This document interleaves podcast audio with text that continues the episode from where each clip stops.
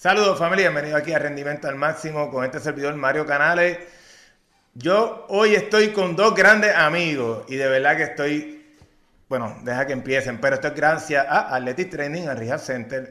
Esa gente tiene terapia física, terapia acuática, tienen médicos sport medicine, tienen ortopedas, fisiatras, psicólogos deportivos, tienen nutricionistas, dan entrenamiento físico, tienen de todo. Aceptan la mayoría de los planes médicos y para, y para información se pueden comunicar al 939 264-1889, 939-264-1889 o lo pueden seguir en las redes Athletic Trending Arriba Center. También si tienen un momento importante, bonito, tírate una foto y dale hashtag de huellas de aquí. Esa gente te venden camisas, gorras y es un movimiento bien, bien, bien gufiado. En Instagram lo pueden seguir. Y obviamente, si vamos a hablar de Bayamón, Bayamón para el mundo también tiene su página y de Bayamón tengo a dos grandes amigos Wow, que para mí ha sido un honor que estén aquí. He peleado con la chica que está acá al lado, pero he peleado un montón. Y la casualidad de la vida habló con Millo y me dice, claro que sí. Y dije, al fin se dio.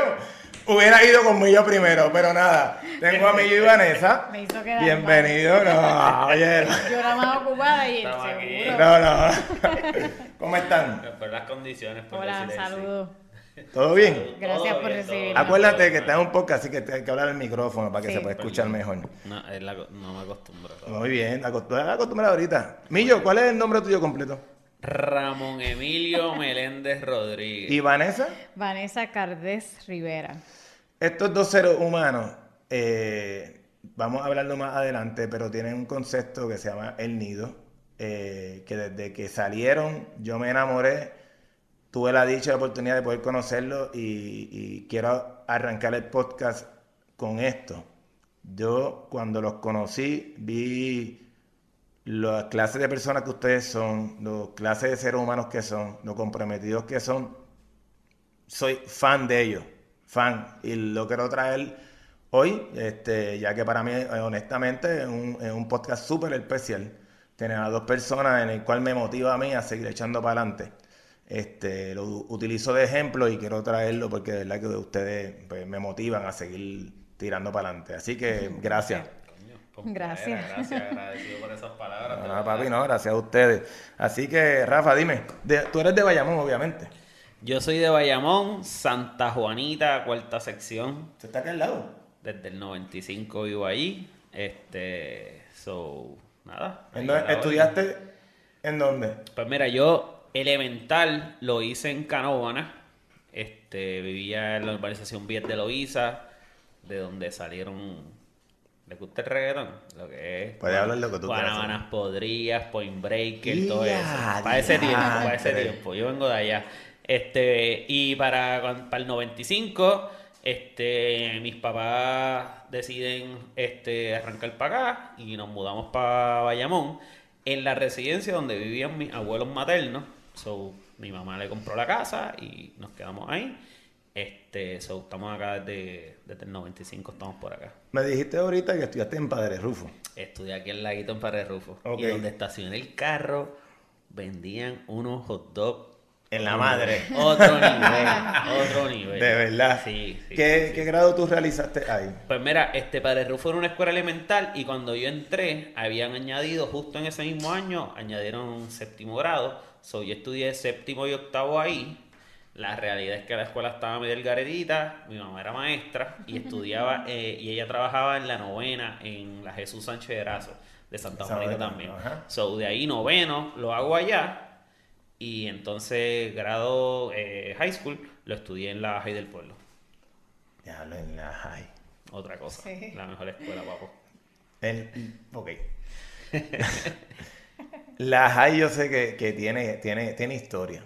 porque obviamente una, una escuela, ok, para que la gente que escucha en este podcast de otro país, la High del Pueblo es una de las más viejas que hay este, en el área de Bayamón. Y estamos hablando de, los 60, 70, no, 70, 80, no, 80 yo nací y antes de eso todavía estaba, estamos hablando 60, 70, ya existía la High y esa era la única escuela que había en Bayamón, una de ellas. era, era las principales, pero en verdad el, punto con las hay es que era el mismo casco urbano. Y para esos tiempos, pues los cascos urbanos a nivel Puerto Rico era lo que movía, movía Claro. todo, la economía, el movimiento social, todo se hacía ahí. So, ¿Cómo eh, tú te sentías estudiando en la high?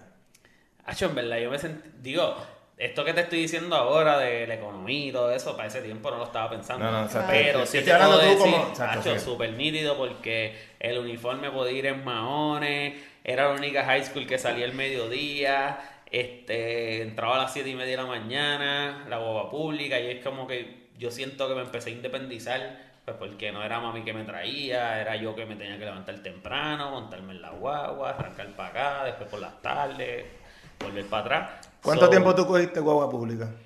Esos tres años. 9, 10, eh, o sea, 10, 11 y 12. Y después hice UPR Bayamón. Mm. Y cuando empecé UPR Río Piedra, me tocó la AMA por un semestre, porque el semestre siguiente empezó el tren. So, pero le metí, le metí duro a, a, a- A, la, a, la, a a lo público. a lo público. A, la transportación pública en Es Puerto correcto, Rico. sí. es correcto. Muchos lo critican, a mí me resolvió por ese tiempo. ¿A qué, horario, ¿A qué horario tú te levantabas para poder ir a la escuela? Pues mira, yo entraba a siete y media, so me tenía que estar levantando cinco y media, seis por ahí, aproximadamente. Ah, ok. Te levantaba a las 5 y media de la mañana teniendo 17, de- 18 Ocho, años. 15. 15 añitos. 5 y media de la mañana es fuerte, caballo. Porque Es honestamente... que sabía que salía a las 12. Ok, pero mira, yo, yo, yo nunca cogí guagua pública para ir a la escuela, Ok. ni mis padres me llevaban. Y, y el madrugar tanto, pues lo, lo hice estando adulto por responsabilidad del trabajo, no por ir a estudiar. Tú tuviste una niña en la cual tú eras responsable y valorizaba el que sabía que si me quedaba pegado, yo no sabía si iba a llegar, iba a, llegar a la escuela, pero tarde. Ve lo que quiero traer. Por ende, pues ya tú tenías un compromiso a los 15 años de tú levantarte temprano, lo que tú acabas de decir. Tengo que levantarme temprano para poder realizar y que me la guagua me coja, porque si no, Ujú. ok, esto no es cada 15 minutos, llegó la guagua y tú esperas y un relojito. No, Mayay, papá, tú llegaste y es- espera que venga. A robar. A ro- No, y a pelear si la boba estaba llena para que el chofer te dejara montar. Y yo, no, no, que yo conozco el que está allá atrás, me da un muslito, yo me le trepo en el muslo para que... Así. Así. Sí, sí, sí. ok, Millo, en ese proceso, ¿hacías deporte? Pues mira, este. Mano, te soy bien honesto. Deporte como tal, yo hice constante de chamaquito hasta los séptimo, octavo grado. ¿Qué deporte? Estaba baloncesto. Siempre. En verdad, por el apellido. A mí solamente me dieron la opción de jugar baloncesto. A mí nunca, a mí nunca, a mí nunca me dieron break de jugar otro deporte. Era como que, mira, aquí está la bola. Esto es lo que hay que hacer. Tienes que tirarle al canasto. Si no eres bueno, pues quítate. No hay otro. Perdonen, familia, perdonen. Pero fue así, fue así, fue así, fue Así así. fue esto, así por lo menos yo siempre lo vi. Déjame escribirle al Ay, papá para que pues lo si no. Era- seguí, ajá, se sigue. dieron cuenta pues que no era bueno. Ok. Este, Ay, pero sí, ay. en verdad vivo apasionado del baloncesto, soy un fiebre, pero... ¿Qué posición jugabas? Hecho, yo creo que para esa edad, yo en verdad todo. era gal porque era bajito. Ok, ok. En verdad Mario no era bueno, no me pregunté ni qué posición. Te puedo decir que era banco. Mira, mi, mi, mi- mismo. Mi hermano me está diciendo backstage. Era banco, era banco. Es que no Es que, es, es que te, te puedo hacer la historia porque. Dale, ahí es para es que donde este te puedo decir- Ahí es donde puedo decirte que empezó el aspecto de, de entretenimiento. Mira, mis, mi- mis tíos y el viejo mío, Ibai, son coaches. So, más que yo jugador, más que yo jugador, yo era mascota de los equipos de mi país. Yo jugaba, a mí, no, a mí no se me olvida, yo no sé si ustedes se acuerdan un, un torneo que existió por muchos años en Fray Comal, que era el torneo Pacheco. Este, y él hacía este torneo, y yo era en el que en el medio tiempo de, de los juegos de- del viejo mío, yo salía con la Toalla. con la No, tú eras el que motivaba la cancha. Sí, sí, Yo era el que eh, eh, y el bu. Vamos, yo era eso. Literal, literal, literal, literal, literal. O sea, Literal, pero literal de que, de que, de que, ey, me pedían para otro equipo. Y papi, no, pa, a veces de mi equipo. De mi equipo. Él no te va a hacer, exacto. o sea, ese es el cuadro regular. Diablo, millón. Claro, qué mano, yo nunca había hablado de esto. Qué duro, pero oye, de, eso se trata el podcast, porque es una, una retrospección de las personas. Son momentos en el cual, lamentablemente, vemos el éxito, pero no vemos el trasfondo y lo que se han chavado y jodido para estar donde están. Entonces, seguimos. Durante ese proceso, obviamente, era el motivador, era el que repartía agua, le aplaudía a la gente, a tus panas, oye a ti, oye a ti. Entonces, en ese proceso, terminaste la high. ¿Sabía lo que ibas a estudiar para ir a la universidad? La realidad es que no. Este, o sea, yo entré a la UPR de Bayamón eh, a estudiar gerencia. Eh, pero estaba perdido. Literalmente yo no sabía que yo estaba entrando. Literalmente. Este, pero yo siempre, mano, mi mamá es maestra, eh, mi hermana estaba estudiando trabajo social, mi hermano estaba estudiando criminología, este, eh, mi papá pues era coach de baloncesto, so, como que ten- eso era como que el panorama que yo tenía alrededor. Decido entrar por el área de, de gerencia. La realidad te tengo que aceptar que no sé ni por qué entré por ahí. Pero algo que sí fue bastante trascendental es que yo cogí una, en mi primer semestre cogí una clase de teoría administrativa y la detesté full. Y lo que yo vi en esa, en esa clase era como que este profesor diciendo, mira, aquí lo importante es la empresa, es la compañía, es esto, los empleados que cubran sus turnos, pero lo que hay es esto. Y eso yo, ¿verdad? No me cabía. Como, Ok. espérate, no, esto no es lo que hay. En mi segundo semestre cogí una clase de recursos humanos. Y en la clase de recursos humanos era todo lo opuesto. Este, y cuando la, la profesora se empezó a dar cuenta que yo me iba más por esa línea, como que, no, que si el empleado, que si por empleado, que si esto, que si lo otro, se puede hacer esto, se puede hacer lo otro, ella misma me pidió una reunión para sentarse conmigo y me decía, mira, tú, tú no estás donde se supone.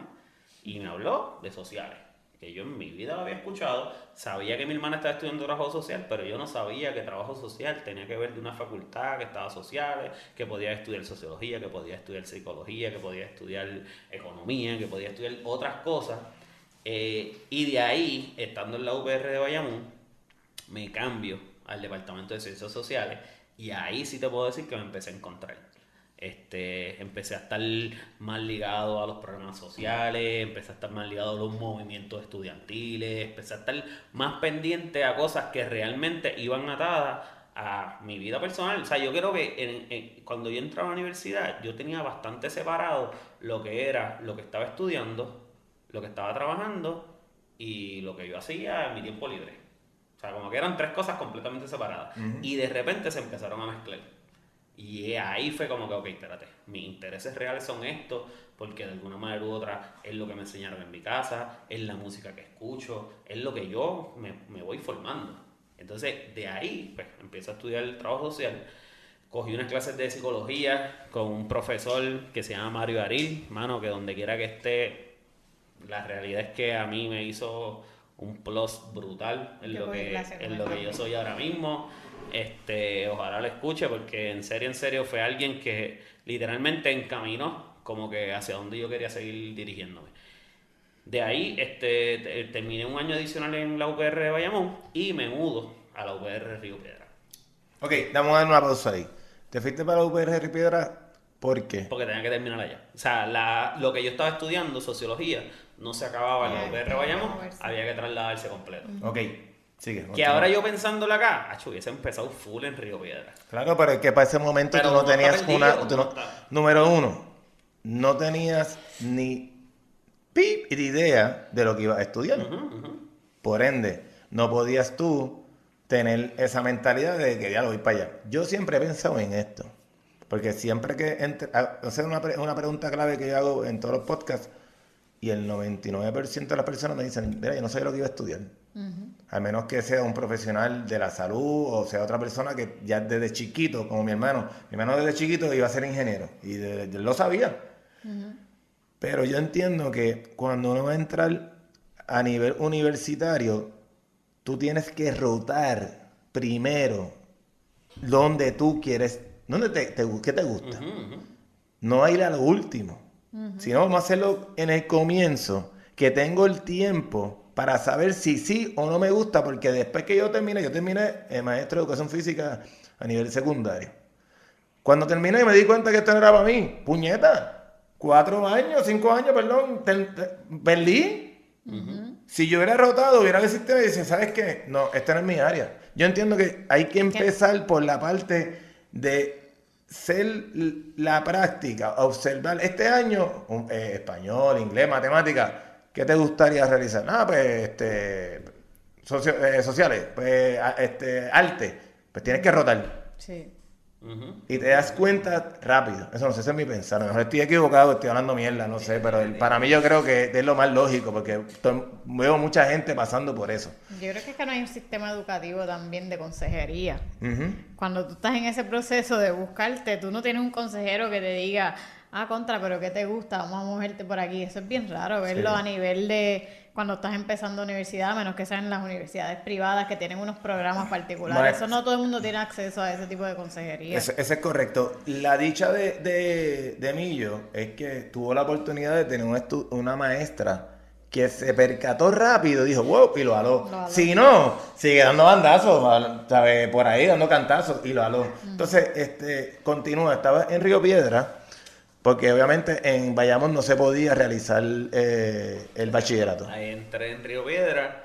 y Cambio drástico, the Con todo el respeto de la UPR Bayamón, entré a una universidad. Estaba primero en una high. Literal, papá. O sea, cuando yo entré ahí, vamos a hablar claro, desde cómo llegar. O sea, desde cómo llegar. Llegar en la ama, este. O sea, vivírtela, pero, o sea, llegar en la ama a la Yupi en un momento donde desde. ¿Qué año estamos hablando? ¿Cómo? ¿Qué año? Eso fue 2000. 2004. 2004, ¿sabes por qué me acuerdo que fue 2004? ¿Por qué? Por Carlito Arroyo sacudiendo la bandera ahí, el, el uniforme camisa ahí, al frente de todo el mundo. Literalmente, ese fue mi primer semestre ahí en la... en- ¿De verdad? Literalmente, literal, literal, literal. Este, pues... Entraste a la Yupi. Entré en la Yupi y cuando empecé ahí, mano, cuando te digo que vi mundo, es que la UPR de Bayamón, la UPR de Bayamón Gracias. era de un, de un edificio a otro, era 20 pasos y llegaste. O sea, la UPR Río Piedra es el megacampus donde tú coges una clase aquí y tienes que caminar hasta el otro extremo de la universidad para poder llegar, pero de, de un extremo al otro ves un montón de cosas, que, que si ves a fulano haciendo un performance, ve a este haciendo arte, ve al otro dándote promoción para el evento que hay por la noche, ve al oto dándote promoción para la cerveza que hay happy hour en este lado, es como que literalmente estabas entrando en un mundo que era otra cosa. Vida universitaria. Literal, literal, literal, literal. Ella sabe que yo hablo mucho de este tema con ella porque para mí fue lo que a mí me abrió la mente de decir, diablo, esto está, o sea, otro nivel y es lo que yo estaba buscando. O sea, ahí fue donde yo poco a poco me, empecé a encontrar yo de que, ok, esto es lo que realmente yo quiero hacer. Me eh, yo entré, y esto es en serio, yo entré a sociología con los planes de entrar a la psicología. No entré directamente a psicología porque el promedio no me dio. Pero cuando entré a sociología, me enamoré de la sociología. Y el promedio subió. El problema subió, pero no me quise cambiar después para psicología. Fue como que me quedo aquí, es esto me gusta un montón. Este, cogí clases con profesores que en verdad se lo agradezco un montón. Y, pero la verdad es que cuando ya me graduó, sentía que de lo que yo me estaba graduando, al momento no hay trabajo. O sea, aquí no hay un trabajo para un sociólogo con un bachillerato. O sea, literalmente yo tenía profesores que me decían, estoy en serio, me decían, un bachillerato en sociología, buen trabajo en un fast food. Literal. O sea, era como que, ok, vas a trabajar en un fast food educado. O sea, y ahí fue donde empezó la dinámica con lo que estoy haciendo ahora, que fue como que, no, yo siento que ya he aprendido un montón, lo quiero exponer, lo quiero expresar, ¿cómo lo hago? Ok. Y- mala mía. No, no, al revés. Es que, es que lo que estás trayendo es la realidad de Puerto Rico. Mucha gente educada. En Puerto Rico tiene más por área cuadrada, claro, somos una isla, pero tenemos más universidades y lugares educativos que Estados Unidos. Claro, Estados Unidos es más grande, pero en, en posición Sí, y en sí, cuadrante. Te entiendo, te entiendo. Hay college, están las universidades, están los institutos, están las universidades. Papi, todo el mundo hay- en- en- tú miras y, y- y cada 5 o 10 minutos hay algo para tú estudiar. Yo, yo hice ese ejercicio. Ese ejercicio, Ejercicio. Que tú estás, ese ejercicio que tú estás diciendo, yo lo hice en el casco urbano de Bayamón. Ok, en pues el cuéntame casco urbano eso. de Bayamón hay como 12. Entre universidades, Junior College, hay como 12. No, Te lo juro.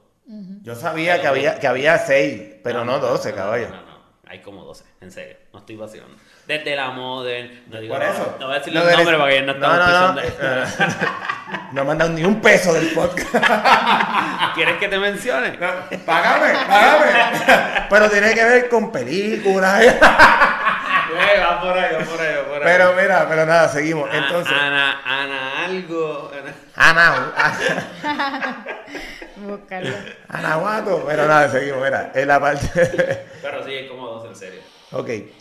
Durante ese proceso que tú estuviste, eh, terminaste tu bachillerato en sociología.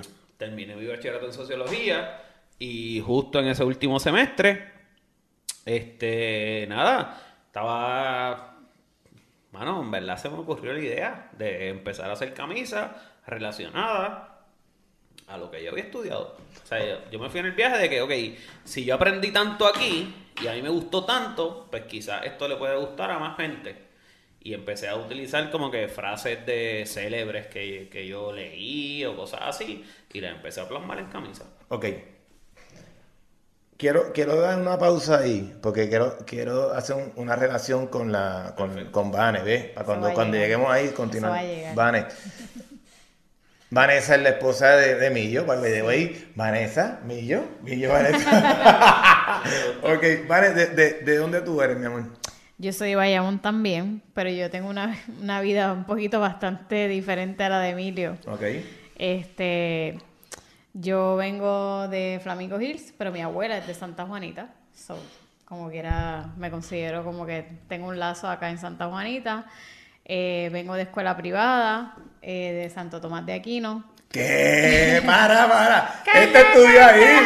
Ah. Este estudió ahí. To- todos mis hermanos estudiaron ¿De en Santo? Tomás de Aquino. Yo Pues estudié en Santo Tomás. cruzado en algún Yo- momento. ¿Qué, era- qué año tú eres? Yo me gradué en 2005, cuarto año. Chacho, olvídate de este tipo. Ni había existido en ese panorama. Mira, yo, yo soy 9-9. Este, Ay, pero yo, yo, yo, tantos años y no sé que tú eres de allá. yo- no, no, no, yo hice, el único re- rechazado fui yo. Todos mis hermanos en tanto Tomás, yo Ah, super, pues yo, yo mira. super católica. Uh, beato, beato, es la idea. Beato. Así que, pero nada, continúa, disculpa. No, no, yo, yo no he cambiado mucho. Yo vengo de elementary y high school, las dos de Santo Tomás de Aquino. Ok. Eh, no, yo cogí guagua pública eh, después de haber tenido mi primer trabajo profesional porque tenía que enseñarle a alguien a usar guagua pública. Ok, pero antes, antes de llegar ahí, Ajá. en el- ¿tú tienes hermanos? Sí, ¿Cuánto? somos cuatro. Yo soy gemela con un varón eh, que pues no vive aquí, ahora mismo está en Estados Unidos. Do- do- ¿Dos nenas y dos nenas o tres nenas? Somos tres nenas y un nene, el colau que vino conmigo, este, porque yo soy mayor. Y pues peleamos mucho por eso, porque yo nací primero y él dice que él es mayor porque nació segundo. Ok.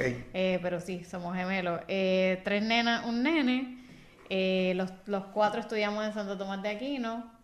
Los cuatro pues sí estudiamos a nivel universitario, todos somos profesionales ahora mismo. ¿Qué, qué deporte realizaba o qué actividad tú hacías? Mano, me está tocando en un área muy difícil, porque la verdad es que yo aprendí la importancia, perdón, aprendí la importancia de, de ejercitarme después de la universidad. Eh, bueno, a niveles de que me acuerdo que en la high nosotros estábamos, Santo Tomás de Aquino, que era colindaba con la UCB. Ajá, pues yo estoy en la Pues, UCB. Pues al lado, nosotros era que cogíamos las clases de, De educación, educación física, física, ajá. y para pasar el grado 10 tenías que correr la milla. Y pues había que correr la milla en el sol a mediodía y nunca se me olvida eh, mi primera vez que me ponen a hacer físico de verdad en una clase de educación física, pues me desmayé.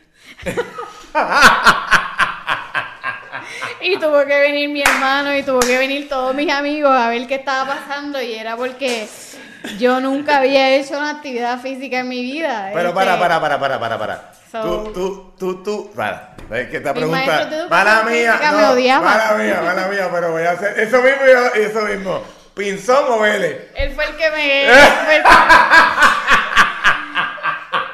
¿Pinzón o Vélez? bueno, el que me pudo levantar, porque todo el mundo trató, porque yo No, no, no, no, no, mi fue pregunta Pinzón. es. pin- o sea, Pinzón, fuiste el mejor maestro porque le diste educación física de verdad. Todos los demás me hicieron un carajo, de verdad. Lo odió completo. Estuve con los dos, estuve con los dos, este, pero sí, ese día en particular, el que estaba ahí era él. Y pues me, me hicieron muchas preguntas, que si yo era, o sea, si, si comía, si no comía, porque ¿sabes? rápido te hacen esas preguntas. ¿Qué grado tú estabas? Eso fue décimo grado. En décimo grado, en décimo grado, ok. Sí. Oh, So, a ese nivel estaba mi, mi, mi actividad física. Pues mira, es mejor de la que una No, persona que yo hice el podcast, que su actividad física fue jalar la soga. No voy a decir nombre, solamente voy a decir, miren los podcasts y él va a saber quién es, porque salen en podcast. No, yo, no, yo nunca participaba en nada de eso, no, no, no, yo era, pero en verdad era que, la- honestamente, yo he sido una niña bien introvertida de toda la vida y para mí una actividad física y todo ese movimiento físico me ponía bien nerviosa y bien ansiosa. Ok. So, yo me desmayé en el momento que me dijo el profesor que tenía que hacer salto a lo largo. Ajá. Pues la, la próxima actividad después de la milla era hacer salto a lo largo. So, pero era No. jugando, éramos, éramos chamaquitos, o sea, no estábamos haciéndolo profesional. No, no, pero yo cuando sé, me pero- tocaba a mí, me puse tan y tan nerviosa de que tenía que correr frente a todos los- toda la clase y todo el mundo que me desmayé. De nuevo. Otra vez. De dos, dos, Vanessa. No, yo me desmayé después de la milla cuando me dijeron que tenía que hacer salto a lo largo. y era por los nervios. Yo hice la milla. Mira, ¿tú sabías eso? ¿Tú no Yo sabía sabías? que se desmayó, pero no sabía que se había ido de, de dos, dos. Era justo antes de hacer el brinco, pero yo creo que era más el, el, eh, eso de que tenía que salir de mi zona de confort frente a toda la clase. Eso a mí me, me, me, me llevó a un nivel de nervio que, que no lo pude controlar. Y eso fue lo que me, me hizo desmayarme, porque yo hice la milla, la hice como en 18 minutos. No, no, no, claro, en lo que te crazy. levantabas y resucitaste. claro, que sí. claro que sí. Pero, Y para ese tiempo pesaba 100 libras mojadas. O sea, no era que estaba ni, ni obesa ni nada, es que estaba fuera de condición en, en todos los aspectos, pero yo pesaba 100 libras mojadas. O sea, yo era así de chiquita, mi- midiendo ni 5 pies. ok, obviamente, durante ese proceso veo que fue bastante fuerte la parte deportiva. Física. Física, Sí, ok. full. ¿Qué tú hacías entonces? ¿Arte? ¿Le metías a, Sí, fíjate. a religión? No sí, sé. no, yo me gustaba el arte, me gustaba la música, para ese tiempo tocaba piano. Este, me gustaba dibujar. eh, de hecho, mismo, él, él mencionó, se fue lejos en el momento de, de la universidad, en, en esos momentos que uno está en el limbo, que no sabes qué estudiar, lo que yo cogí fue dibujo, a mí me gustaba dibujar. Este, ¿Lo sigues practicando? No. Tengo una libreta y todo, pero yo creo que el día a día me ha llevado a simplemente pensar en otras cosas y pues llevar los intereses a otro nivel. Pero sí, en ese momento sí me gustaba el arte, me gustaba dibujar, me gustaba pintar. Eh, era un área que llegué a explorar como una oportunidad. Nice, nice. Terminaste, obviamente, tu cuarto año en, en Santo Tomás. Santoto, todo fue Santoto. Eh, ¿En qué universidad estudiaste? Entré también, igual que él, en la UPR de Bayamón. Eh, cogimos clases similares porque en esa, en esa escuela, como él, en esa universidad, como él dijo, esa era una high school. ¿Tú sabías lo que querías todo- estudiar? No, yo empecé por química. Este, yo quería estudiar naturales porque yo quería trabajar en una farmacéutica. Mi papá trabaja con farmacéutica. Este, so, me, me crié yendo a todo esa, ¿verdad? Lo que es la lo que ellos llaman la, La industria. industria. Eh, so, yo me veía ahí en ese sentido, pues porque fue lo que me enseñaron. Mi papá tenía un buen trabajo, tiene un buen trabajo todavía. Está bien. Sí, Ya sí, mi papá lleva treinta y pico de años trabajando para la misma empresa donde empezó y, y yo me veía como que tal vez lo mismo, viendo eso, pero no dure ni un semestre. Ok. ¿Qué no pasó? dure ni un semestre. Eh, Mano, eh, lo- yo creo que como Emilio dijo ahorita, el cambio de empezar eh, universidad eh, es un cambio bien drástico porque a lo mejor tú estás dirigido a lo mejor en una idea de lo que tú quieres hacer, cuando tú llegas a la universidad tú, tú ves todo este mundo de oportunidades y cosas que la verdad es que pues tú cuando empiezas en la materia como tal es que tú te das cuenta que a lo mejor eso no es lo que te gusta. Y ese primer año yo, yo siempre he sido una, una chica de estudiosa, de cuatro puntos, excelentes notas y ese primer año yo me colgué como en tres clases. Que... Sí, colgado de que de IF, a ese nivel. Vamos, vamos a hacer una pausa ahí. Si tú te cuelgas, en el caso tuyo, que eres una, una muchacha responsable, estudiosa, y te colgaste, ¿fue porque no ibas a clase o Eh. porque la educación era mayor a lo que tú esperabas? Yo creo que era una cuestión de, de cambio, de cuando tú empiezas un cambio tan drástico y de- te tratas de adaptar, eh, de, de, de momento ir todos los días a un horario particular, a de momento puedo o no puedo ir a la clase. Este, La libertad. e- e- ese, Darte ese esa proceso- libertad, seguro. ese proceso para mí fue como, como difícil, como que diferente. Y yo creo que esa libertad y esos cambios, ¿verdad? Tú estás en el, en el primer año de universidad conociendo un montón de gente que tú nunca conocías. De, de ser una nena bien introvertida, empecé a hacer amistades. Claro. So, yo pasé de, de, de una high, de una nena bien introvertida, empezar a conocerme. Y yo creo que eso fue lo que me hizo cambiar.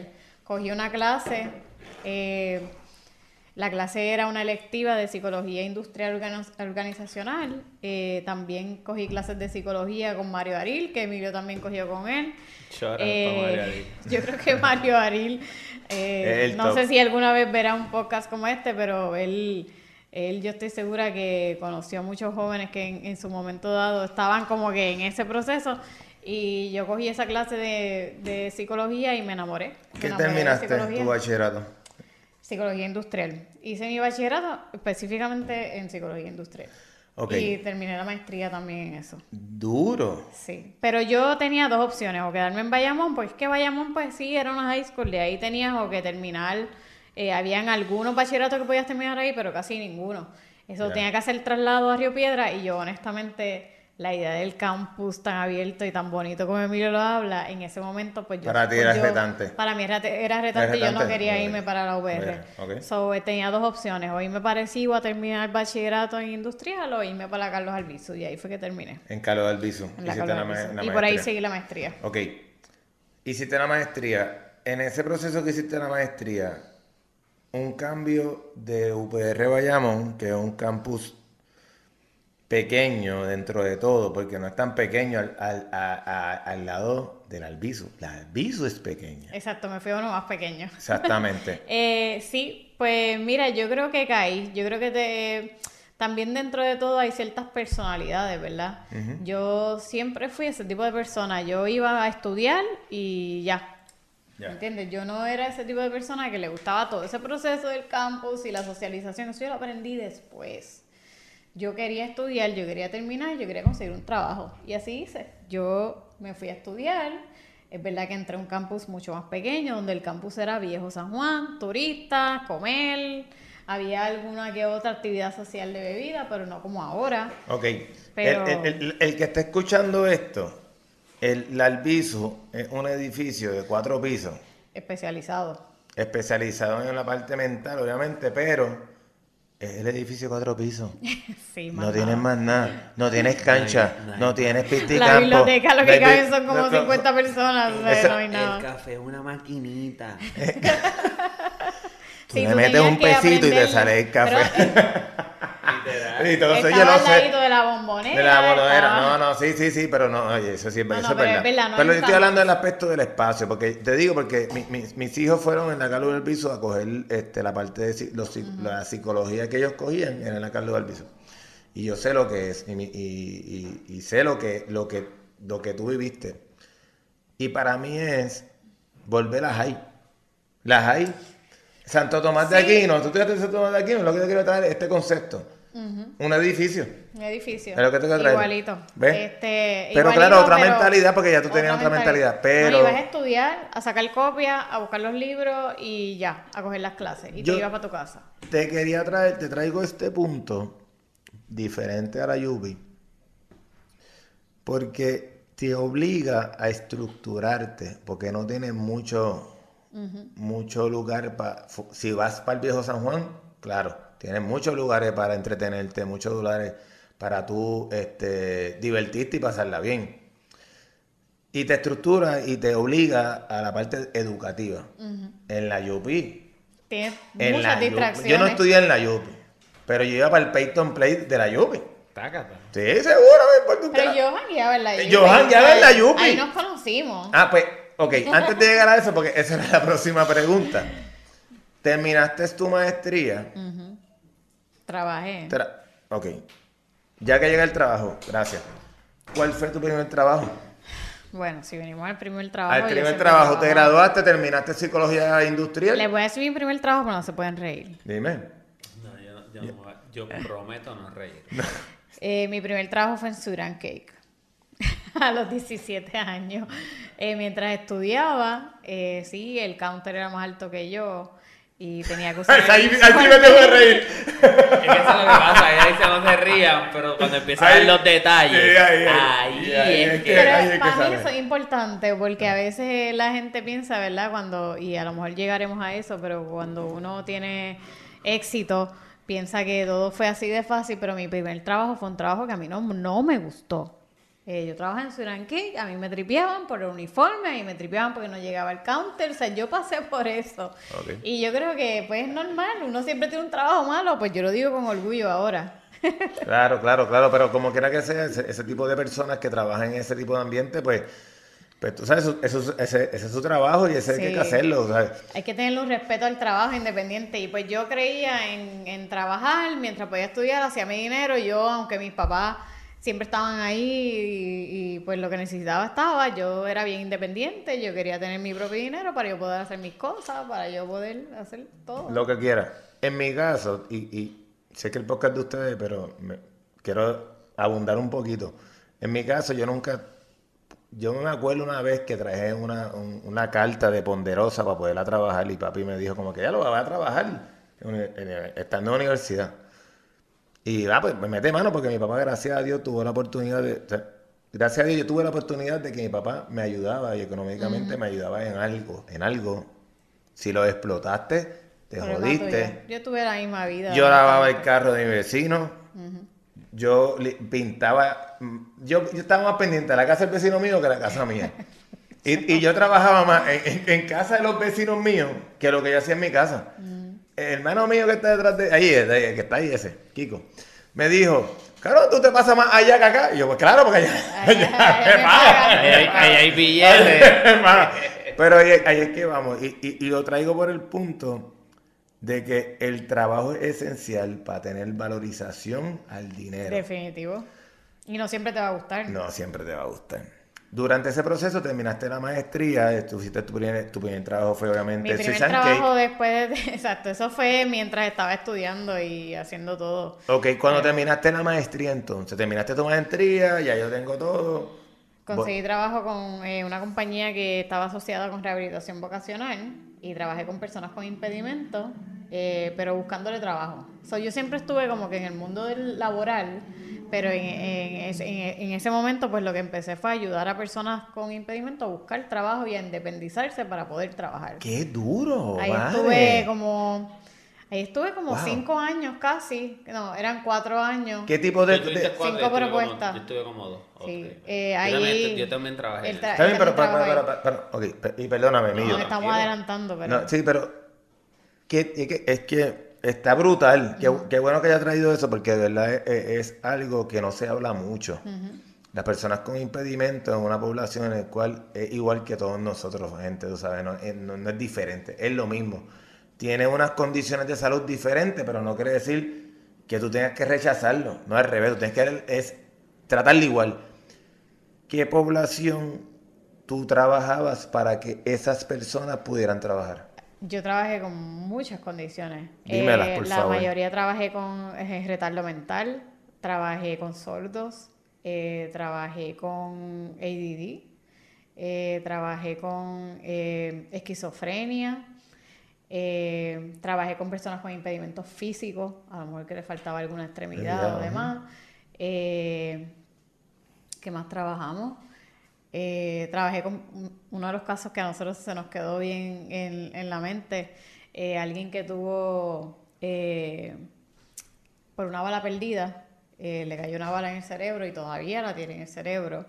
Y pues tenía unas condiciones a raíz de eso, tiene una parálisis al lado izquierdo y encima de eso pues llegó a tener problemas de retención. En verdad trabajé con todos, casos más, más severos como lo que eran retardos mentales donde tú tenías que coger a alguien que físicamente parecía un viejito de 60, 65 años, pero con la mentalidad de un chamaquito de 12 años, 11 años, eh, y tenías que hacerlo, tratar de independizarse lo más posible, teniendo una mente de alguien de 13 y 14 años. So, ese, ese tipo de casos así de severos los llegué a trabajar y los llegué a cerrar. Eh, nosotros ya vamos a cerrar casos ya, cuando tú los dejabas allí trabajando. Llegué a cerrar muchos casos así. Era complicado, era difícil porque tú tienes que convencer a un patrono de que ellos pueden hacer el mismo trabajo que un empleado normal. Pero era un trabajo bien bonito en el que nosotros vivimos y aprendimos a, valorar otras cosas que a lo mejor ¿verdad? uno no le da prioridad. Yo, yo voy a decir algo y honestamente no, va dirigido a ti, va dirigido al gobierno. Yo respeto lo que tú estás trayendo. Lo más cabrón de todo es que el gobierno tiene todo el dinero para poder trabajarlo y no sabe manejarlo de una manera correcta. Tenemos tanta ineptitud en la, en la, en la, en la, en el tope del quien reparte el bacalao que no sabemos poder aprovechar el dinero que tenemos guardado.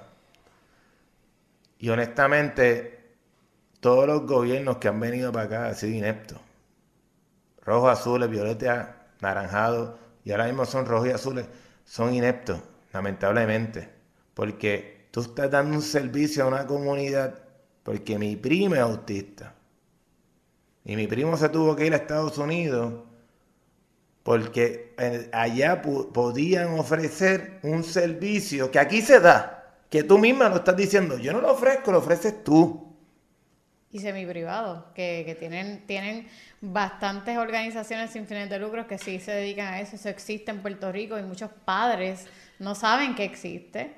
Este, pero lamentablemente es como tú dices, a lo mejor no se aprovechan al máximo, Emilio y yo lo vivimos, eh, a lo mejor no se cumple con todo lo que se supone que se cumple en, en, en ese procedimiento de adiestramiento y evaluación, porque se dan las dos partes. Pero pues son áreas que hay que mejorar y yo, yo salí de esa empresa honestamente pensando en que algún día iba a dirigir una empresa similar haciéndolo bien. Okay. Yo salí de ahí pensando que a lo mejor iba a pasar a eso algún día. Eh, Millo, iba a decir algo, no quiero interrumpirte. No, no, es que... Es que... Al micrófono, por favor. Perdón. Gracias. Lo, lo que pasa es que los seguimos tratando como una ficha, como una estadística. Y estas compañías trabajan de esa manera trabajan de abrir esto, cerrar esto, fulano de tal, el número tal hizo esto. Y somos humanos. Vamos a trabajar a, con la gente como lo que son, son gente. O sea, déjalo bien. En ese proceso que tú estuviste trabajando juntos, porque lo, lo mencionó Vanessa, sí. este, ¿ya ustedes eran pareja? No. Al principio no. Eh, son busteras. no, mira. Estábamos en el proceso. No, al principio no. Ella estaba trabajando para eso. yo me envolví mucho con la población de personas con impedimento porque justo antes de eso, cuando yo estaba haciendo mi bachillerato para entrar, mi, mm. mi propósito original cuando terminé bachillerato, yo me quería ir de Puerto Rico. Yo quería estudiar en Estados Unidos, este, psicología industrial igual. Pero, pero muchas de estas universidades en Estados Unidos te pedían mucho trabajo voluntario. Como que todo ese proceso de volunteer y cosas que hayas hecho extracurriculares, pues yo me involucré con las Olimpiadas Especiales. Y fui edecán por un año cuando se hicieron aquí en Puerto Rico las de Centroamericano. este, y ahí fue que yo le cogí, le cogí respeto y cariño a trabajar con esa población. Este Trabajé dos semanas mano a mano, quedándome a dormir con, con este eh, tropas de tropas, yo digo tropas delegaciones este a nivel de todos los países. So, yo viví eh, cómo ellos eran funcionales también y cómo, cómo esta población necesitaba tanto. Claro. Eh, y Que pues la yo, siguen yo- eh, yo quería también en cierta medida ser parte de eso. So, en ese momento pues ya yo conocí a Emilio eh, y Emilio pues por estudiar sociología pues yo pensé en ese momento que a lo mejor por estudiar esa rama pues le iba a interesar trabajar con esa población. Y pues lo invité. Yo lo invité a hacerle de GAN conmigo, voluntario, para trabajar en las Olimpiadas Especiales. Eh, y yo creo que esa fue la primera conversación que tuvimos Emilio y yo. De verdad. Sí. Eh, sin Millo, ser ¿cómo- pareja, sin ser nada. Por eso, no, no, un compañero de trabajo, vente, vente para acá. Millo, ¿cómo te sentiste cuando fuiste para allá? No, es que yo no fui. Él no fue, no fue. No, no, no, yo no fui. Pero, yo no fui. pero fue Es de las que- primeras es que- conversaciones que tuvimos. Porque No ya fuiste, ¿por qué no fuiste? No, no. Él tenía que Es decidir que- de hoy para hoy que se iba a quedar ok. con él. Esto es No. serio, podemos ponerle el toque. Hay que que Esto Mi fue amor, el, el lo que tú quieras refugio en decir. Río Piedra. No, eso fue en Viejo San Juan. Eso fue. Esta, esta ha sido una pelea eterna. Ok. Ella dice que esto Este fue es en el, Viejo San Juan. este es el Ella momento dice- para poder escucharlo. Ella dice que esto fue en Viejo San Juan. Yo sigo diciendo que esto fue en el refugio. Entonces, en el refugio, Ocho quien, años ha, después, quien ha ido al refugio sabe, pues, pues, las condiciones que uno está estando en el refugio.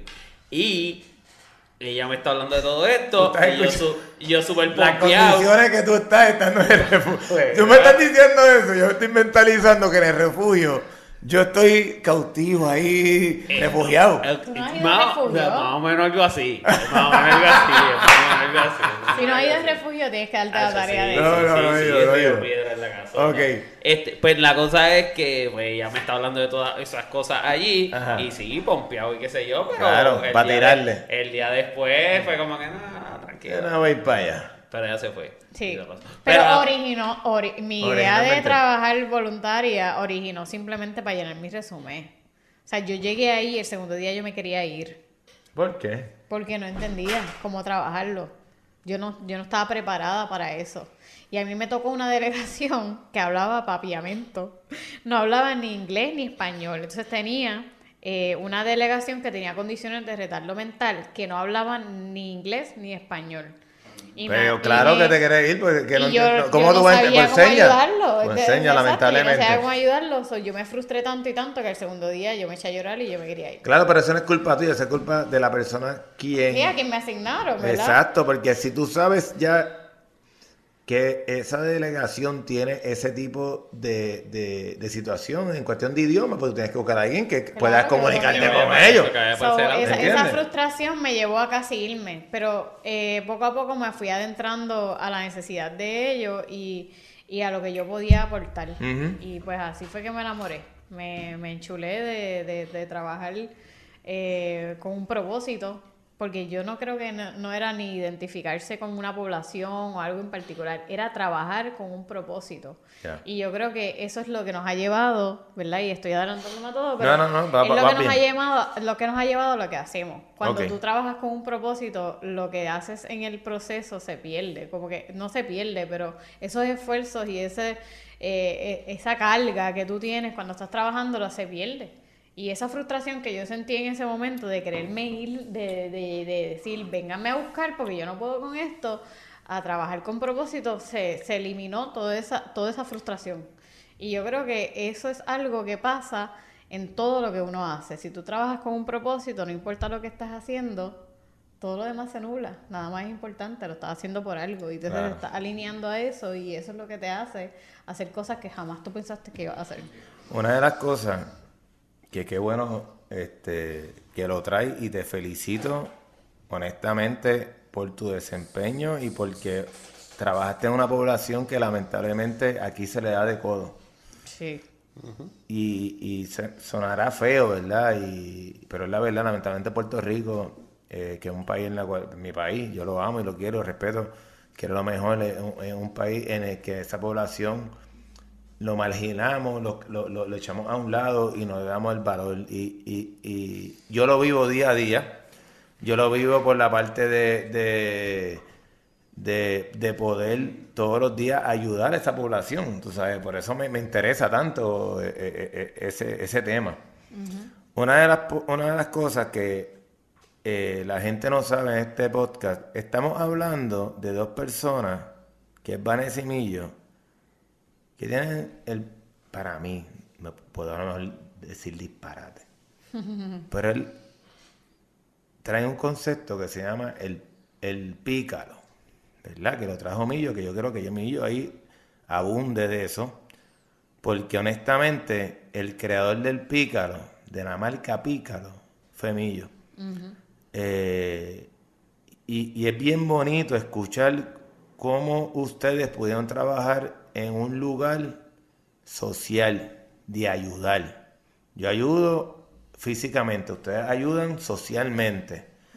Eh, y, y- y- y de verdad el tener ese link, porque todo desde que yo sigo a Pícaro, siempre tiene ese eslogan de lo que está pasando en Puerto Rico. Siempre. Y eso fue lo que a mí me, me atrajo. Mi papá siempre me, nos inculcó a nosotros que la isla, nuestra isla, se respeta y hay que amarla. Y yo al, al, rápido, al ver el eslogan de ustedes, ver lo que es Pícaro, ver, ver- ver lo que ustedes traen, pues me, me encantó, me enamoré y, mano, y como te dije, tú sabes, al principio del podcast, me, me- me fui con ustedes full, tú sabes, porque de verdad me, me, me identifiqué. Y es la ¿Cómo? idea, es la idea. ¿Cómo surgió Pícaro? Pues mira, este. Bueno, súper brutal que hayas dicho esas cosas, porque en ocasiones son bien necesarias escucharlas para uno seguir el norte que, que hemos tenido desde el 2010, del 2007 que fue que empezamos. Yo me gradué de sociología, sabía que laboralmente el trabajo estaba bastante complicado y creé este proyecto donde era, mira, yo quiero transmitir lo que yo aprendí en base a camisa. Y una de las razones fue que cogí una clase donde en esa clase hablaban de cómo uno se convierte en billboards ambulantes y de cómo uno le paga, uno la- normalmente hacer un billboard, la marca paga para estar en el billboard. Y nosotros nos estamos convirtiendo en yo pagarle a la marca para usar su marca. Literalmente lo que pasa en las redes sociales. Literal, literal, literal. Es la misma cosa. Y, y, y en ese momento, como yo lo entendí, fue, ok, pues en vez de yo promocionar una marca, pues promociono un mensaje, promociono un ideal, promociono esto, lo que sea, ¿entiendes? Eh, empezamos haciendo eso en el 2007, en, el, en los famosos martes de galería, en Viejo San Juan. Ok. Y de ahí, Perdóname. ¿Cómo comenzó? ¿Sabes? Lo que quiero saber es qué te dio a ti el poder tú hacer eso. Porque, porque ok, tú me- yo puedo entender que tú hiciste una camisa, que llevarte eslogan. Loco, para hacer eso tú tuviste que hacer un proceso. Alguien tuvo que claro, poder, claro, que- claro, como tú lo hiciste. claro, claro. Ah, porque te tú voy a eras. decir, tú- tú- te voy a decir, te voy a decir, te voy a decir. El. Yo de arte no sé nada, literalmente cero. Para ese tiempo yo tenía una noviecita, no, yo tenía una noviecita que el hermano, perdona que lo diga así, ves que estoy, es que estoy hablando de esto frente a mi esposa y uno se pone medio, medio, Qué bobo, porque lo ha dicho 30 veces. pero no es un podcast. Era, era. Era, la cosa es, la cosa es que el hermano de ella Ajá. era artista, eh, era artista gráfico. Este, entonces yo tenía todo el concepto de lo que yo quería hacer. Literalmente, este chamaco, él entra a la ecuación para hacer los diseños que yo tenía en mi mente. So, yo le presento cuatro diseños. Mira, esto es lo que yo quiero trabajar. Los trabajamos. En ese momento lo hicimos por un medio que se llama eh, Polyflex, que es, es, es como un vinil y se usa un cutter para col- cortar el vinil, plancharlo y eso se pasa a la camisa. ¿Cómo tú empezaste a hacer eso? ¿Quién Que te no, en enseñó? verdad, te soy bien honesto, no lo aprendí yo, eso lo, hizo tra- eso lo trabajó él. Ah, o sea, yo le di toda la idea de lo que yo quería, Y él, lo hizo, Y yo lo ven- y yo lo vendí. Yo lo vendí. Ese primer evento, en ese mi primer evento, literalmente, él se rajó. Él dijo, mira, yo me acuerdo, yo vendí 12 camisas. Y yo súper pompeado. Y él como que, diablo, mano, como que esto no es lo mío. Y yo, diablo, pues me dejó ahí guindado. O sea, literalmente no sabía ni cómo hacer más camisas, ni más diseño. Durante eso yo trabajaba aquí en... Ay, en Santa Rosa, en Wonder Park. Yo trabajaba ahí. Y tenía un panita, tenía un panita que trabajaba ahí con nosotros, le gustaba lo que, yo- lo que yo escuchaba, la música, vio la dinámica con las camisas y me dice, mira, yo tengo un pana que, que, que hace camisas también y quiere vender en martes de galería. Y yo le dije, mira, pues ya yo tengo el espacio, que él venga para acá y compartimos el espacio. Cuando compartimos el espacio, que nos sentamos ahí a hablar y qué sé yo, él me habla de algo que para mí, lo voy a decir bien mágico, pero quizás para mucha gente es algo súper normal, que es la serigrafía, serigrafía en camisa. Este chamaco se llama Quique, Anel Varela. La camisa que tú tienes puesta ahora mismo Es de él. es de él. No joda. Es Sí. de él, en serio. Esto es 2008. Me voy a parar para que lo vean. Literalmente, Toño bicicleta, familia. Dada hizo un cruz en la casa. Este, yo le, yo vendimos juntos ese día y literalmente, Mario, el día después ya yo estaba en su taller.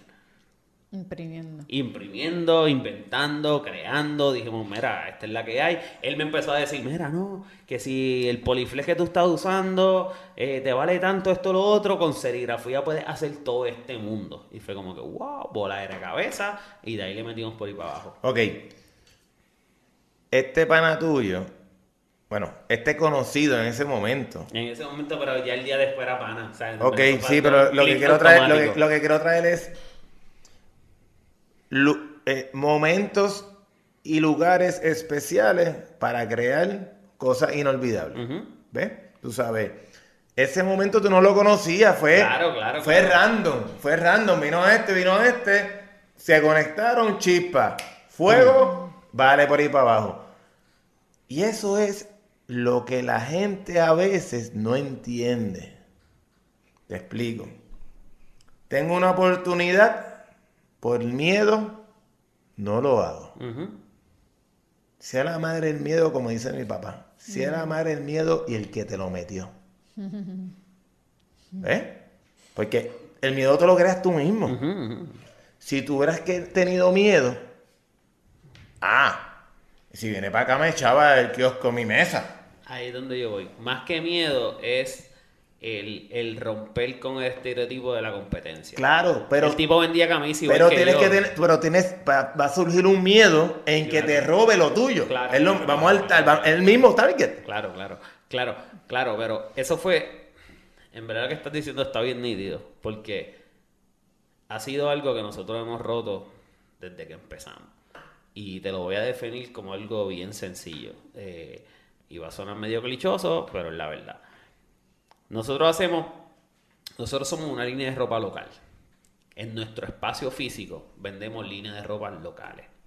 Muchas veces a mí me han preguntado por qué tú dejas que otras marcas locales vendan lo mismo que tú en tu espacio. Y yo lo que les contesto es, mira, tú no vistes solamente de una marca. Tú vistes de un montón de marcas. Ahora, qué nítido sería que ese closet tuyo, cuando tú lo abras, la mayor parte de las marcas que estén ahí sean locales. Claro. So, yo me dejo llevar por esa dinámica. O sea, cuando yo lo veo en competencia, pues ninguna de las marcas locales yo siento que son competencia. O sea, sí, yo voy Es a hacer un lo mío. complemento. Yo voy a hacer lo mío, yo voy a trabajar para lo mío, voy a hacer esto. Pero mi competencia, como yo lo visualizo, mano, son las de afuera. Y digan lo que digan, que si no, que si la competencia tiene que ser uno mismo, que si esto, que si lo otro. Mira, no. Y, y el refrán, yo me la he llevado bien a pecho. A cada guarabó le llega su pitirre, pícalo siendo un pitirre. Y las marcas grandes, las marcas internacionales, las multinacionales, como lo quieran llamar, siendo el guaraguau. Pues qué nítido sería muchos pitirres picoteando el guaraguau, haciéndole entender a la gente que ahora mismo apostar por el comercio local es lo que nos puede sacar del hoyo. O sea, literal. Y no solamente en ropa, lo digo en ropa, lo digo en comida, lo digo en todo tipo de industria. El atreverse a apostar al comercio local es lo que nos puede sacar del hoyo. Una de las cosas, ya lo, es que acabas de dar en clavo. Una de las cosas que, que, que tú acabas de traer es el poder trabajar en equipo. El, el, el COVID vino para evolucionar lo que tenemos. Este podcast la semana que viene es Semana Santa. Semana, en Semana Santa está el 100% de todos los locales de hostelería en Puerto Rico llenos. El 100% que no hacía ni no sé cuánto tiempo pasaba eso. Airbnb on fire. Olvídate, el B&B, hoteles local, todo, todo. ¿Y el B&B es local? Sí, sí. Todo está lleno. Porque la gente no sale, la gente está consumiendo lo, lo nuestro. El que piensa actualmente eh, que yo no puedo promocionar o, o poder ayudar a mi gente por miedo a que me, pito- me- me pisoteen, está jodido, se quedó atrás. Ya, ya te jodiste, te quedaste afuera, papá, porque el movimiento que hay actualmente es el de unión. Y lo hemos visto. Ahora,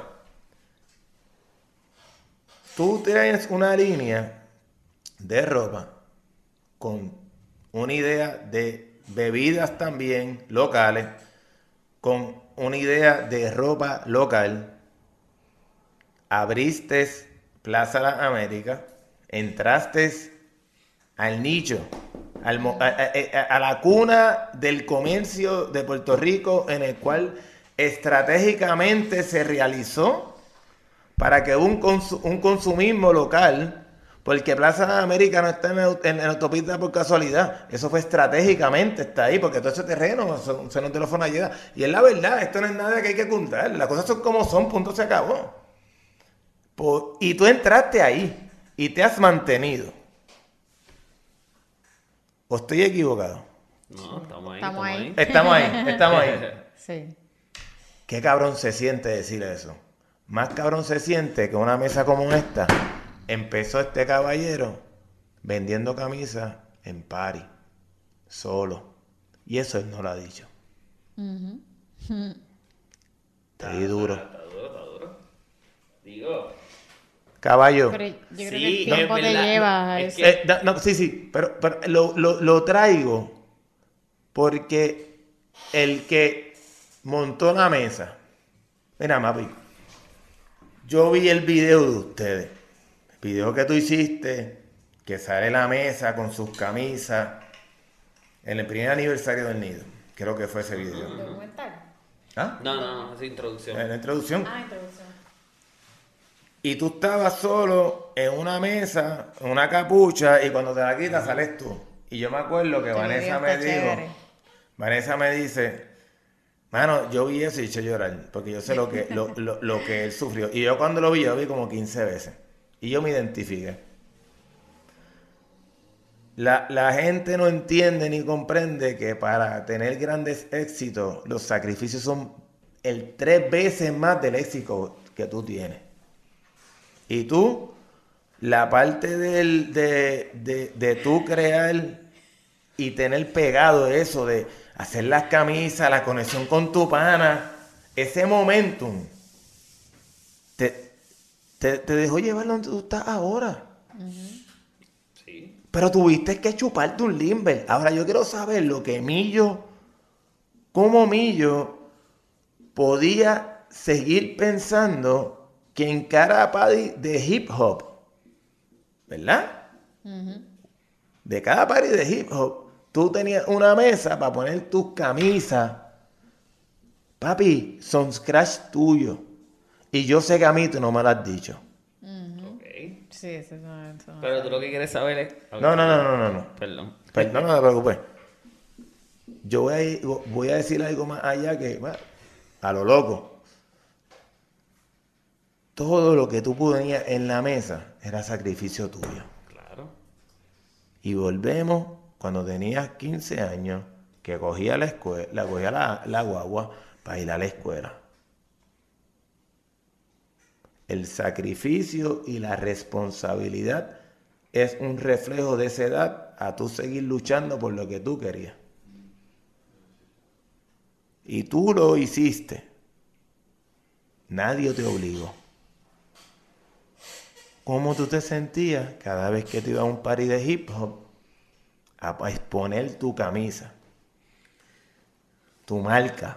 Mano, tú estás diciendo todo esto y te soy bien honesto. O sea, De eso se trata el podcast. lo, lo más nítido de, de esto que tú me estás trayendo son referencias que quizás yo en ese momento, en ese party de hip hop, no estoy pensando en eso. Ya son cosas que salen automáticas. Yo sencillamente en ese momento me lo estaba disfrutando.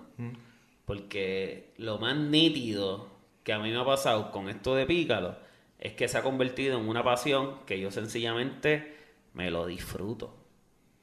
Eh, y por eso yo creo que ha sido que hemos podido seguir creciendo. Porque ha sido tan genuino y ha sido tan, mira, esto es lo que nosotros somos.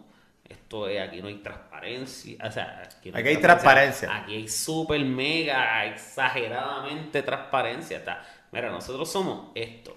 Sí, pero Cógelo o déjalo. Pero mío, mío, mío. Pero yo entiendo lo que tú estás diciendo. O sea, ahora mismo tú estás haciendo una referencia a esa responsabilidad que yo tenía para llegar a ese party de hip hop. Y está bien cabrón que me lo digas de esa manera. Y está bien cabrón que me lo refieras a yo a los 15 años montándome una boda pública.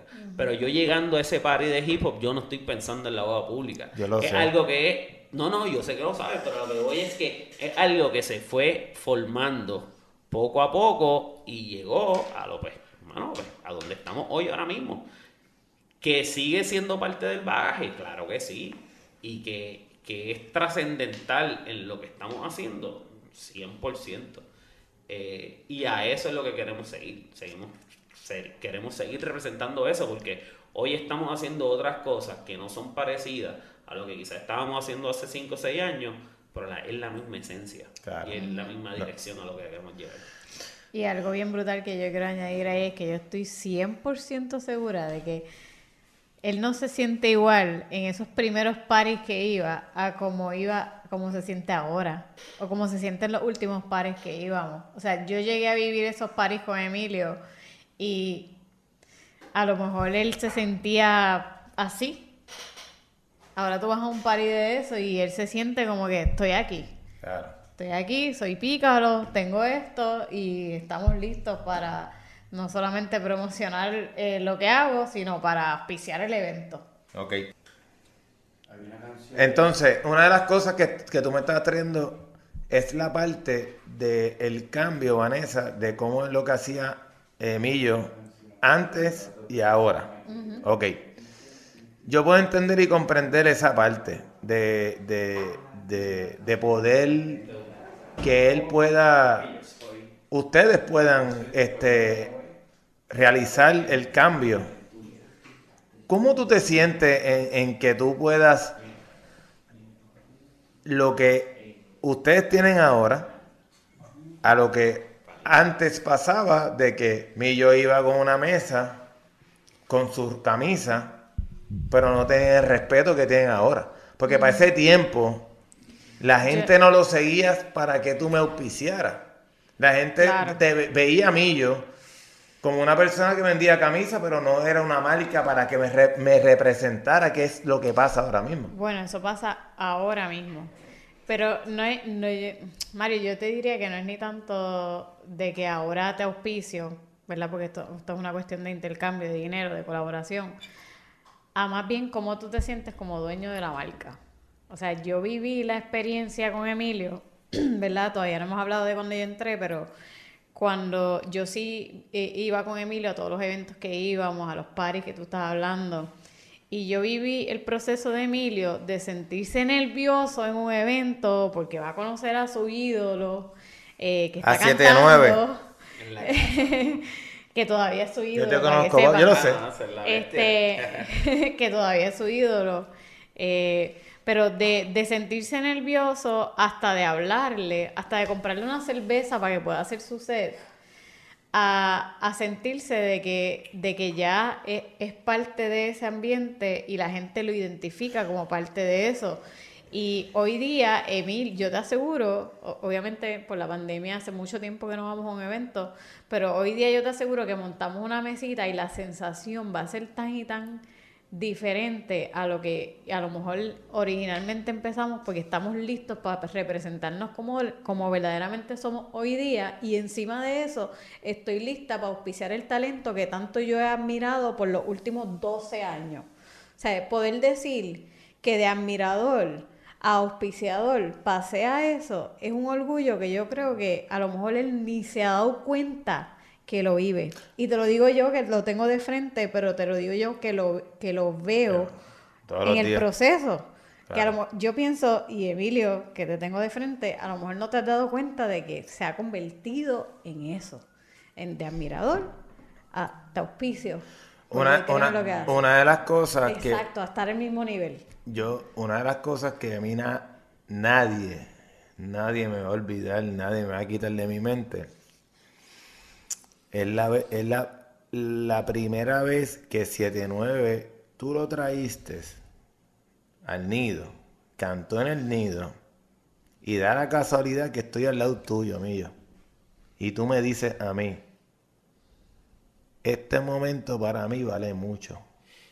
Sí, ese primer día que él tocó ahí fue... Y es- Yo creo que y- lloramos los dos. Y, y, y, bueno, como, como surgió tu pana que conociste para hacer la camisa en, el- en- en los martes de galería, surgió ese momento en el cual cho- estamos juntos de casualidad y tú me dices, Mario, voy a hacer el primer cheque a una persona al que a mí me, me abrió las puertas. Y hoy tengo mi negocio y hoy le puedo pagar dándole las gracias. Y yo vi como tú jalaste a Vanessa, hiciste el cheque y fuiste donde él y ese tronco de ser humano se avergonzó. Porque quien desde el día cero lo respetaba cuando nadie pensaba lo que él podía dar. 79 es un, cantante hip hop para mí de los mejores en Puerto Rico. Tú lo eh, representaste, tú lo apoyaste y pudiste montar tu negocio para poder, que me acuerdo que me dijiste, el- la- cuando yo tuviera la oportunidad, la- la- lo- te voy a pagar para que estés en mi negocio. Y yo me acuerdo como si fuera hoy. Y eso a mí me marcó. A él también. A él Así que quiero darle un momento al brother mío, que está loco, lleva hace rato saltando y brincando así detrás de la cámara, que venga para acá, el gran Carlos José, le decimos de cariño CJ. En lo que, en lo que CJ viene, Ajá. algo que yo quiero decir con, con el concepto del rap y de lo- todo lo que ustedes están diciendo, es que la creación del ni de Pícalo, el hip hop local, fue trascendental desde el arranque. O sea, yo arranqué Pícalo de alguna manera u otra, eh, identificado con lo que estos chamacos estaban haciendo para esos años, 2006, 2007 Siete, aproximadamente. Lo que es Luis Díaz, lo que es Yalsi, lo que es este Intifada, el- el- Yalsi y Luis Díaz, Intifada, Exacto. lo que es 79, lo que fue eh, lo que es Igor Santiago, Velcro, todo ese corillo, a mí honestamente me, me, mano, me estaba chocando. Y cuando yo arranqué con Pícaro, yo me, me empecé a dar cuenta que no le estaba llegando, que esta gente no le, no le estaba llegando a la gente que yo quisiera que le llegara, ¿me entiendes? O sea, como que, y no es por tiradera con la música que No, estaba comercial ni nada de eso, Es- era como la que- parte buscar social, la es la manera parte de que- cómo yo, cómo yo puedo colaborar a que esta gente le llegue a más gente. Y desde el 2007, que fue los que nosotros empezamos, hoy día eso es parte fundamental de nosotros y por eso seguimos trabajando con ellos. Y, y se ha añadido más gente, ¿entiendes? Tenemos un SJ, tenemos un Everest, tenemos un LS, tenemos un El Hijo de Boriquén, eh, que estamos tratando de ayudarlos para exponerlo.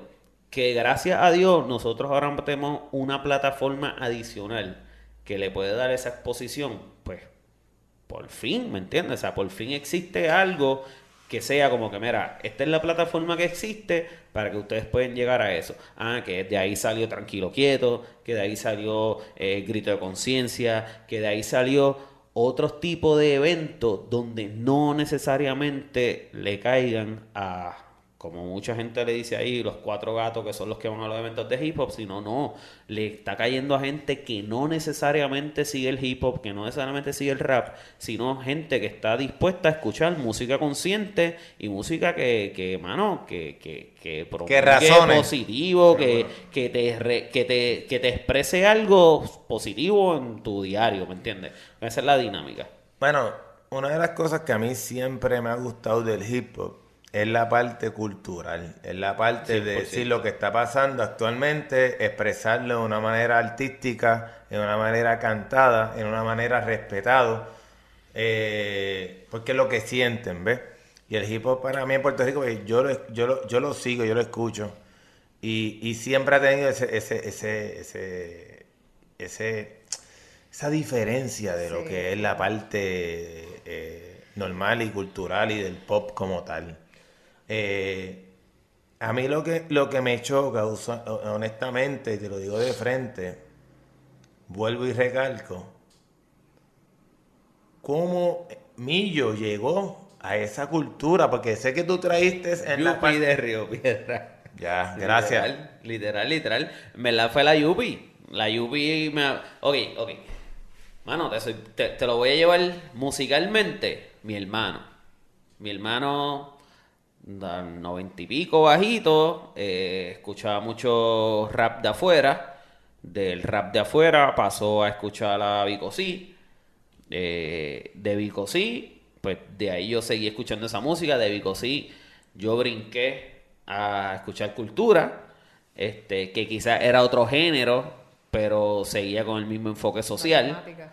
Eh, y ya cuando brinco a la UPR Río Piedra, ahí empiezo a ver este movimiento de hip hop consciente, desde lo que te estoy diciendo, desde un día con Intifada, desde un 7-9, un, este, un EA Flow, un Take One, que, que ahí es donde yo dije, mano, realmente con est- esta es la música con la que me identifica.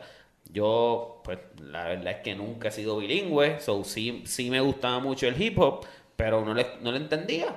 So, de repente empiezo a escuchar este rap en español y que además de que sea en español, me está trayendo algo que yo siento que edifica, que digo, coño, yo me siento identificado con lo que estos chamacos están haciendo. Me voy 100% con ellos, ¿me entiendes?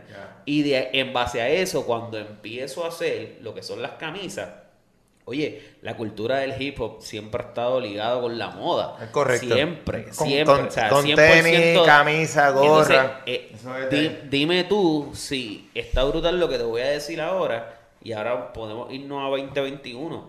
Eh, la, la- la música urbana que está dominando a nivel mundial es la boricua.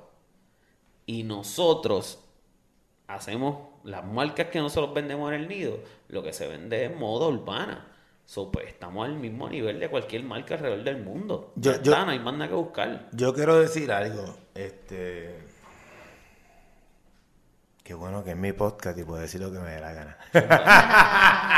Zumba.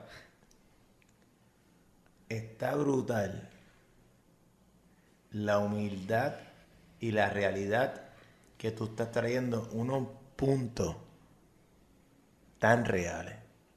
Es el momento en el que el puertorriqueño de una vez y por todas crean en él. Es el momento en el que el puertorriqueño puede entender y comprender que tiene conocimiento para llevar su idea y su concepto mundialmente. 100%. Por ende, lo que ustedes dos están haciendo con Pícaro, el nido, que, que- el nido hemos, ni lo hemos tocado, lo que es el concepto del nido, que pues para ahí vamos, con el poco tiempo que tenemos. Ustedes están dando una oportunidad que nadie ha dado en Puerto Rico en la parte cultural de su línea de ropa, carteras, prendas, eh, eh, la parte de sillas de playa, la parte de cervecera. O sea, tú tienes un, un- tú tienes un concepto único, donde tú tienes una boutique y tú tienes una barra con comida. Y quiero poder decirte nuevamente de frente, cuando fui el viernes pasado y vi lo que Vanessa humildemente me dice lo que van a hacer, mano, yo me siento como si yo lo hubiera sido. Gracias. Yo me siento como si yo hubiera comprado, alquilado y lo hubiera realizado porque desde el día que yo los conocí a ustedes, yo me identifico. Se me, se me aguan los ojos, se me paran los pelos, porque es la verdad. Yo lo que tengo es igual que ustedes. Ahora, lo que ustedes han hecho, han botado la bola. Yo me he quedado corto. Yo estoy en primera base, ustedes andan un jonrón y ahí. Pero la verdad. Mira. Pero, ey, escúchame. Estamos en industrias diferentes. Eso lo que iba a traer. Eso es lo, identificados eso es lo ahí. que te iba a traer. Son industrias diferentes, pero dan gasolina para uno a subir. Claro. Y hay algo que voy a decir que mi hermano escribió, que está al lado mío, mi hermano. eh, no somos gemelos, sí, pero es mi hermano. Don Pedro Albizu dijo, la vida es lucha y es sacrificio.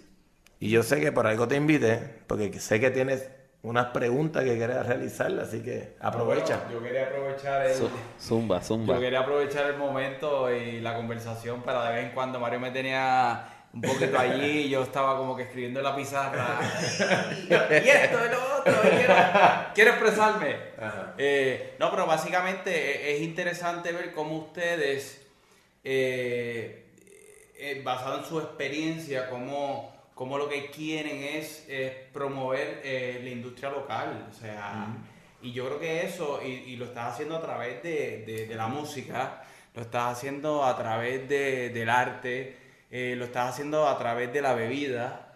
Y, y me gustaría saber a través de qué otras cosas tú te visualizas expresando, eh, dando oportunidad a, a- a- a quizás otra, otras ramificaciones de, de dónde tú te ves, ustedes, perdóname, se ven apoyando lo local, porque estás en la música, estás en el arte, estás en la, en, lo voy a llamar así, no sé cómo se llama, pero lo voy a llamar la industria de la bebida, ¿no?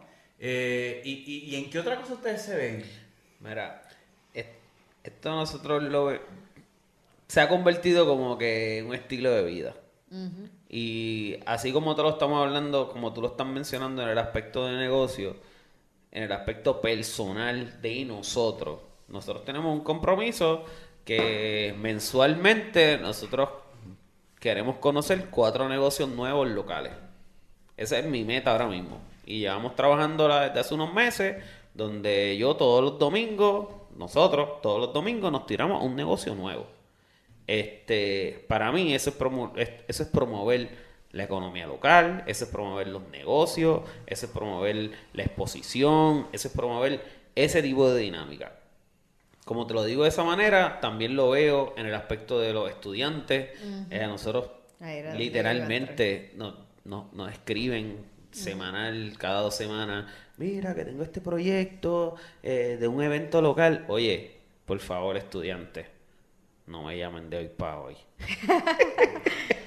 Pero estamos iba- abiertos a ello, estamos Sí. abiertos. O sea, lo que queremos es, lo, lo que estamos viendo, lo vemos también como este estudiante de tal universidad quiere hacer un proyecto, lo quiere hacer de nosotros, pero ahí me van a ver estudiantes que no saben quiénes somos. So, eso es un tipo de mercadeo súper bueno y súper positivo. So, la dinámica de nosotros es seguir promoviendo la escena local de lo más posible. Quizás hay escenas locales que todavía no conozco. Claro. A, a la que las conozca, las voy a tratar de seguir promoviendo. Y a lo que voy es el, el empresarismo. En Puerto Rico nos enseñan, y eso pues yo, yo, yo, yo he sido parte de eso, a que tú, tú vas a ser un empleado de, de- de una empresa. ¿no? Y, y- y así, así, así estoy y así hay mucha gente. Sí. Entonces, esos chamaquitos que los buscan ustedes es porque tienen mentalidad de Claro, empresarios. claro, claro. Pues ahí es donde 100%. e- esa pregunta que hiciste, ¿verdad? Eh, yo creo que nuestro concepto ha evolucionado más de tres industrias, ¿verdad? Nos conocen por la moda, el arte, barra, comida. Eh, ahí hay cuatro. Y ahora con esto de que hacemos los eventos. A mí me encantaría, me encantaría en algún momento entrar en el aspecto educativo. Él habló de estudiantes, de trabajar con universidades. Eh, a mí me, me chocó mucho como este año hay estudiantes a nivel de maestría y doctorado haciendo tesis en esto que tú hablas de emprendimiento y de, de, de la industria que, que- que está en este momento y nosotros somos parte de ese cambio. Y a mí me parece súper impresionante que, perdón, que aquí ahora hayan estudiantes haciendo tesis con nosotros como muestra sobre algo que no se había estudiado en hace par de años. E- Este mundo de emprendimiento yo creo que tiene que evolucionar de esa palabra.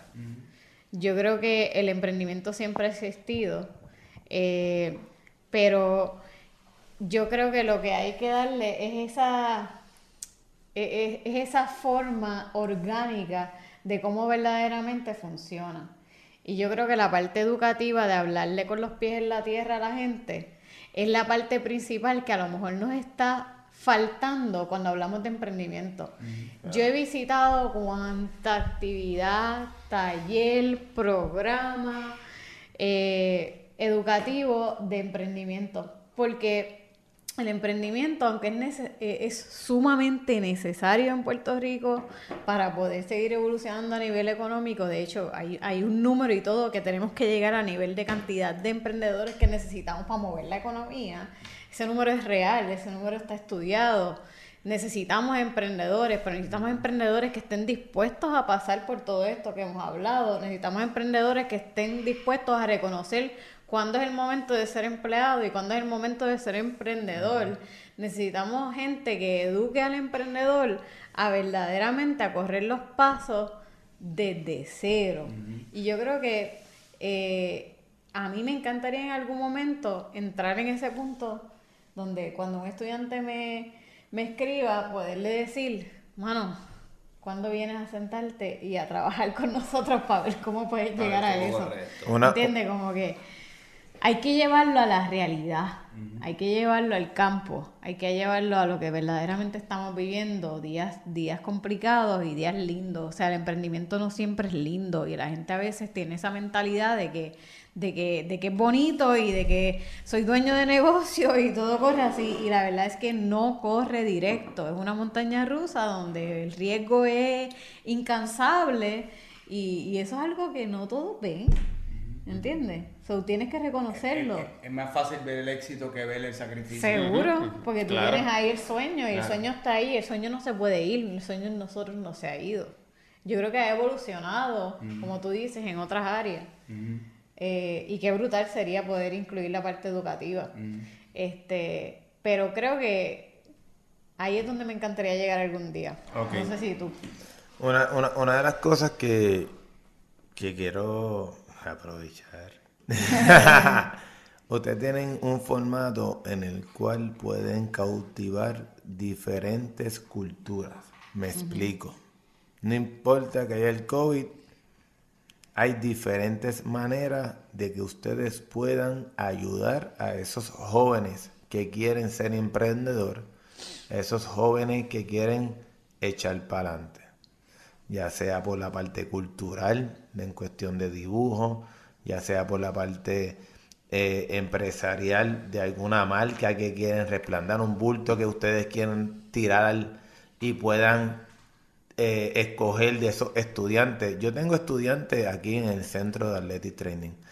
Estudiantes practicantes de terapia física, estudiantes practicantes asistentes de terapia física. Tengo hoy, esta semana vino un estudiante de estudiante de medicina, de Sport Medicine. El tener la oportunidad de tener un espacio para poder proveer lo que o nosotros como jóvenes hu- tu- hubiéramos tenido la oportunidad de tener para poder ayudarlo, para que ellos puedan subir. Creo que es la manera que tenemos que darle ese espacio coherentemente y lógicamente para que ellos puedan echar para adelante. Y esta vez voy a hablar de ellos, de Vanessa y Millo, de su marca. Y creo que es la primera vez que voy a poder hacer esto y yo creo que va a ser la última. no sé. Nunca voy a decir eso, sí. Ustedes tienen un poder único y un poder de credibilidad en el que la gente los sigue a ustedes por lo que ustedes creen y ven. Y voy a volver a repetir para que no entendió esto. Hay gente en la vida que vino para poder hacer un cambio. La gente en la vida que vino para poder realizar una continuidad de lo que hay. Hay gente, en la, hay gente que, que vino en la vida para poder ser mejor en el lugar donde la vida le dio de ser. El mejor basurero, el mejor electricista, el mejor ambañín, el mejor artista, el mejor cantante. Pero para poder crear y ser el mejor, tiene que pasar por una educación y una oportunidad en la cual ustedes tienen para poder exponer la libertad de esa persona.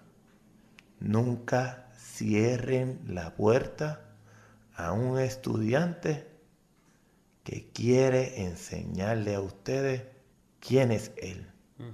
Porque ustedes fueron estudiantes. Yo fui estudiante. Y aunque yo fui y soy asistente terapista físico y tengo mi negocio, yo me sigo dando la tarea de que la gente entienda y comprenda que no importa que tú eres asistente, tú sigues siendo el mejor porque es lo que me cultivas a mí en mi casa. En mi casa mi mamá decía, si tú vas a ser basurero, es el mejor. Si tú vas a ser el que va a recoger lo que tú quieras, ser mejor. Y a mí en ningún momento eso a mí se me ha ido. Lamentablemente el tiempo nos ha traicionado. Y yo quisiera...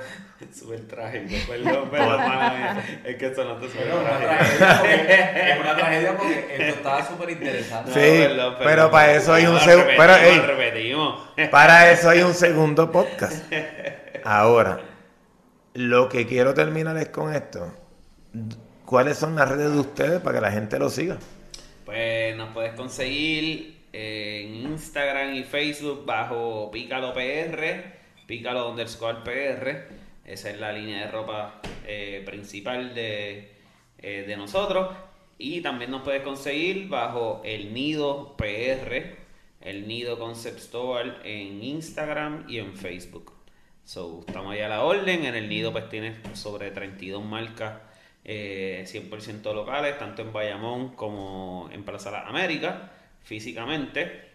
Y en Bayamón, pues tenemos la parte de, de, atrás, tenemos la barrita donde consumimos la mayor cantidad de productos locales, de cerveza, coctelería y hamburguesas. ahí está la orden. Ok, nada, ahí me pueden seguir en las redes como Rendimiento al Máximo, tanto en Facebook como Instagram. Por favor, si viste este podcast, dale a la campanita, suscríbete en el canal de YouTube y sobre todo, Mano, gracias. Gracias, gracias, gracias. Para mí ha sido, honestamente, de los mejores podcasts de la persona desde que el día cero yo me pongo una camisa, una gorra de ellos. Este, yo siempre he representado y, y, quiero dar la oportunidad para poder decírtelo a los dos. Gracias a ustedes por ser gasolina para mi combustión echar para adelante. Este proyecto de comencé yo me puse su ropa, la gente me ha escrito y la verdad, lo que yo quiero es esto mismo, ayudarnos absolutamente. Igual, acá. Y quiero dar también las gracias al brother que desde hoy comenzó a hacer podcast con nosotros y más adelante lo va a estar viendo porque va a hacer un podcast conmigo. para que lo conozcan. la pelea, la saca, la saca de sangre y todo no, no, mira, y yo quiero aprovechar también porque agradecerte por estos espacios. Es súper necesario que estos espacios existan. Hay que hay muchas cosas negativas que están saliendo eh, en otros medios y esto es lo que hay que seguir promulgando. O sea, Gracias. Eh, eh, es súper necesario que la gente siga viendo las cosas positivas que están pasando, porque son muchas las cosas positivas que están pasando, y más que positivas, es esperanzadoras de que, mano, se puede, se puede meter mano, puede, puede, puedes vivir de lo que te apasiona, y más que vivir de lo que te apasiona, puedes también aportar según, según lo que te apasiona. Así que... Así que Gracias, a Vanessa. Gracias, Amillo. Gracias por la oportunidad. Gracias, mi hermano.